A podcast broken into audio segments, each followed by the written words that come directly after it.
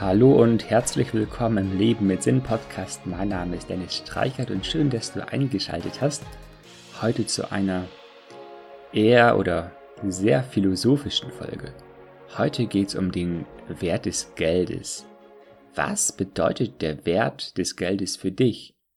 Wozu brauchst du überhaupt Geld und wozu dient dieses bloße Papier oder die Zahlen auf dem Konto überhaupt? Ist es nicht total sinnlos? Und einleiten möchte ich mit einer tollen Geschichte. An einem Sommernachmittag beschloss eine Gruppe von Hochschulabsolventen, ihren Lieblingsprofessor bei ihm zu Hause zu besuchen. Die Absolventen waren seit etwa einem Jahr nicht mehr im Studium und jeder von ihnen machte seinen Sprung in die, ich zitiere, reale Welt und beschäftigte sich mit all den Problemen und der Frustration, die damit einhergehen. Im Laufe des Nachmittags beschwerten sich die Absolventen bei ihrem Professor darüber, wie schwierig das Leben nach dem Studium sei. Sie beklagten sich über die langen Arbeitszeiten, die anspruchsvollen Chefs, den um, umkämpften Arbeitsmarkt und darüber, dass alle nur über Geld, Geld, Geld reden oder sich um Geld sorgen. Nach einer Weile stand der Professor auf und machte Kaffee. Er holte sechs Tassen heraus, eine für jeden Studenten.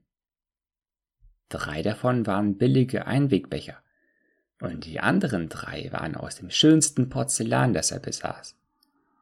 Dann forderte er alle auf, aufzustehen und sich selbst zu bedienen. Innerhalb von Sekunden hatten die Diskussionen schon begonnen, Warte, warum bekommst du diese Tasse? Nein, lass mich die haben, ich hab euch hergefahren. Auf keinen Fall, ich war zuerst hier, besorg dir eine eigene.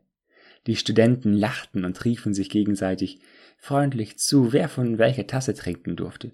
Ein entspannter Wettbewerb unter Freunden. Als die Studenten sich schließlich wieder hinsetzten, lächelte der Professor und sagte, Seht ihr? Das ist euer Problem.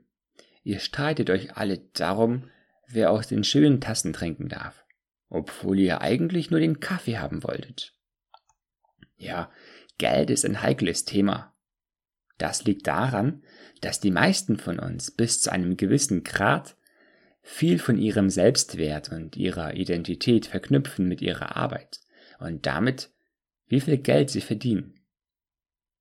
Es ist im wahrsten Sinne des Wortes eine Marktbewertung unserer Fähigkeiten und Kompetenzen als Person und deshalb werden wir alle ein wenig empfindlich und rutschen unbequem auf unseren Stühlen herum, wenn es um Geld geht. Aber Geld ist im Grunde nur ein willkürlicher Speicher von Werten. Es ist nicht der Wert selbst. Es gibt viele andere Werte im Leben. Zeit ist eine Form des Wertes. Wissen ist eine Form von Wert. Glück und andere positive Emotionen sind auch eine Form von Wert. Geld hingegen ist oft nur das Mittel, um diese verschiedenen Formen des Wertes miteinander zu vertauschen. Geld ist nicht die Voraussetzung für Reichtum oder Erfolg im Leben. Es ist eher die Folge.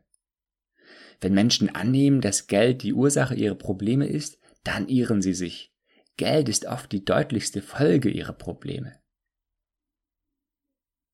Geld ist, man kann sagen, fließend. Sein Wert wird erst anerkannt, wenn es in Bewegung gesetzt wird. Die meisten Menschen verwechseln Reichsein mit dem Besitz von viel Zeug oder dem Erreichen einer Art von Ruhm oder Status. Ja, ich könnte meine Kreditkarte ausreizen, wenn ich das ganze Wochenende in New York shoppen gehe, aber das macht mich nicht reich. Im Gegenteil, Dadurch würde ich eher ärmer und es würde mich irgendwie zu einem unklugen Menschen machen. Es gibt das alte Sprichwort aus dem Fight Club, die Dinge, die man besitzt, führen letztendlich dazu, dass sie dich besitzen.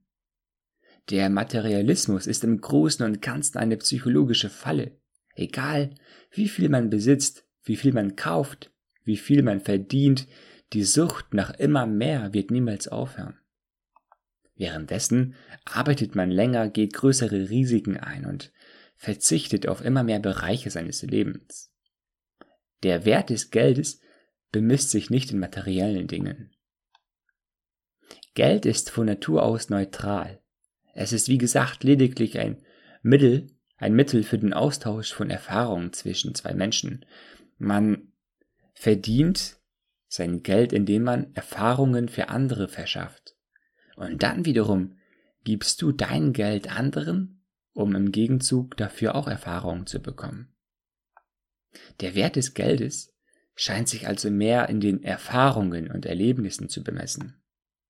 Selbst wenn du irgendein materielles Gut wie einen Sportwagen oder eine Rolex kaufst, dann kaufst du nicht nur die physischen Güter, sondern auch das Erlebnis, dieses Auto zu fahren oder diese Uhr zu tragen.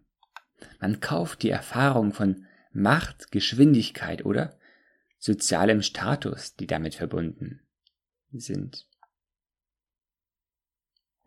Ja, wahrscheinlich ist der größte Teil des Werts einer Anschaffung nicht in Geld zu bewerten. Wenn du Lebensmittel kaufst, dann kaufst du gewissermaßen die Erfahrung, deinen Hunger zu stillen. Wenn du eine Reise mit deiner Familie buchst, dann erkaufst du dir die Möglichkeit, gemeinsam etwas Neues zu erleben und deine Beziehungen untereinander zu stärken. Wenn du einen neuen Anzug für die Arbeit kaufst, dann kaufst du nicht nur den Stoff oder die Marke, sondern auch die gesellschaftlichen Botschaften, dass du in dich selbst investierst, dass du dich selbst ernst nimmst und dass andere sich auf dich verlassen können. Es geht nicht um den Stoff. Der Stoff ist lediglich dazu da, dich in irgendeine Form von Erfahrung zu bringen. Alles, wofür du Geld ausgibst, ist einfach Erfahrung. Wenn Geld ein Erfahrungsaustausch ist, dann führt Geld oft zu Erfahrungszyklen. Ja, wir investieren in eine eher negative Erfahrung, um Geld zu verdienen. Und dieses Geld kauft dann wiederum eine entgegengesetzte positive Erfahrung für uns. Ja, und wenn dieses Geld ausgeht, dann sind wir gezwungen, zu dieser negativen Erfahrung zurückzukehren und wieder Geld zu verdienen. Und der ganze Zyklus beginnt erneut. Es gibt Stresszyklen. Ja, manche Menschen verdienen Geld durch viel Stress, Sie arbeiten in einem hohen, in einem, in einem Job mit hohem Druck oder in einer Rolle, in der sie ständig in irgendeiner Weise kritisiert oder bedroht werden. Sie geben ihr Geld dann hauptsächlich für den Stressabbau aus, um die Härte ihres Jobs auszugleichen. Ja, diese Menschen geraten so in einen ständigen Kreislauf von Stresserzeugung und Abbau, ohne dass sie tatsächlich irgendwie Wohlstand aufbauen können. Dann gibt's die Egozyklen, Manche Menschen arbeiten in Umgebungen, in denen sie sich machtlos, unbedeutend oder nutzlos fühlen. Diese Menschen beseitigen ihre Unsicherheit, indem sie ihr Geld für oberflächliche Statussymbole ausgeben. Sie verdienen ihr Geld durch persönliche Verunsicherung und geben ihr Geld dann dafür aus, ihre Minderwertigkeitsgefühle zu unterdrücken und können auch hier nicht wirklich Vermögen aufbauen. Und dann gibt's Schmerzzyklen. Andere Menschen verletzen sich in der Tat sogar selbst, um ihren Lebensunterhalt zu verdienen. Das kann physisch sein als professioneller Ringkämpfer, Boxer, oder es können emotionale, psychologische Schmerzen sein, etwa bei Prostitution oder einer erniedrigenden Arbeit oder wenn dein Chef oder die Kollegen dich beleidigen. Und diese Menschen geben dann ihr Geld wiederum aus zur Linderung ihrer Schmerzen. Also Alkohol, Drogen oder andere Ablenkungen. Und ein weit verbreiteter Zyklus sind tatsächlich ähm, Zyklen, wo du deine Gesundheit aufopferst, um Geld zu verdienen. Und im Laufe des Lebens musst du dein Geld ausgeben, um wieder ein wenig deine Gesundheit zu verbessern. Im Grunde solltest du in einen positiven Zyklus geraten, denn ein richtiger Reichtum entsteht, wenn die Art und Weise, wie wir unser Geld ausgeben, nicht nur die Art und Weise kompensiert, wie wir es verdienen, denn ähm, die Art und Weise, wie wir Geld verdienen und wie wir es ausgeben, wenn die aufeinander abgestimmt sind, wenn wir unser Geld auch durch eine positive Erfahrung verdienen und für andere positive Erfahrungen ausgeben, das ist ein gesunder, guter Zyklus. Ist Geld nun der einzige Lebenszweck?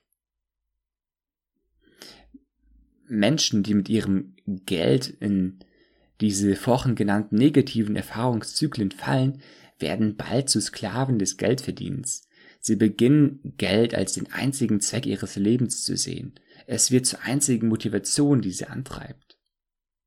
Wenn dies einmal geschehen ist, gehört dir dein Geld nicht mehr, denn dein Geld besitzt dich. Es ist nicht die Währung, sondern du bist quasi die Währung. Und das Geld wird dich so lange ausgeben, wie es kann, bis du entweder damit aufhörst oder du stirbst. Der Weg, diese Zyklen zu verkürzen, der Weg der endlosen Jagd nach einem weiteren Euro zu entkommen und der Weg, echten Reichtum zu schaffen, besteht darin, dass man aufhört, Geld als Maßstab für den Erfolg zu benutzen. So wie es viele Definitionen für Wert gibt, so gibt es auch viele Definitionen für Erfolg. Geld ist oft ein Mittel zum Erfolg, aber es ist selten der Erfolg selbst. Ich würde behaupten, dass die einzige Situation, in der Geld selbst eine Form von Erfolg ist, darin besteht, dass man ernsthaft bettelarm ist. Der wahre Wert des Geldes zeigt sich, wenn wir es als Mittel zum Erfolg einsetzen, anstatt es selbst zum Erfolg zu machen. Wenn wir es in die Erfahrungen und Werte investieren, die wir für wichtiger halten. Wenn wir es zum Aufbau eines innovativen Unternehmens verwenden, wenn es unsere Kreativität anregt oder unserer Gesellschaft zugutekommt, wenn es unsere Familie unterstützt oder die Liebe zu unseren Freunden ausdrückt oder zu unserer persönlichen Gesundheit und Zufriedenheit beiträgt. Der wirkliche Wert des Geldes beginnt, wenn wir darüber hinausblicken und uns selbst als etwas Wichtigeres und Wertvolleres betrachten, als das Geld es ist. Wo es nicht um die Anhäufung von Dingen geht, sondern um das Sammeln von Erfahrungen und schönen Lebensmomenten. Wenn es nicht um die Tasse geht, sondern um den Kaffee, der darin enthalten ist.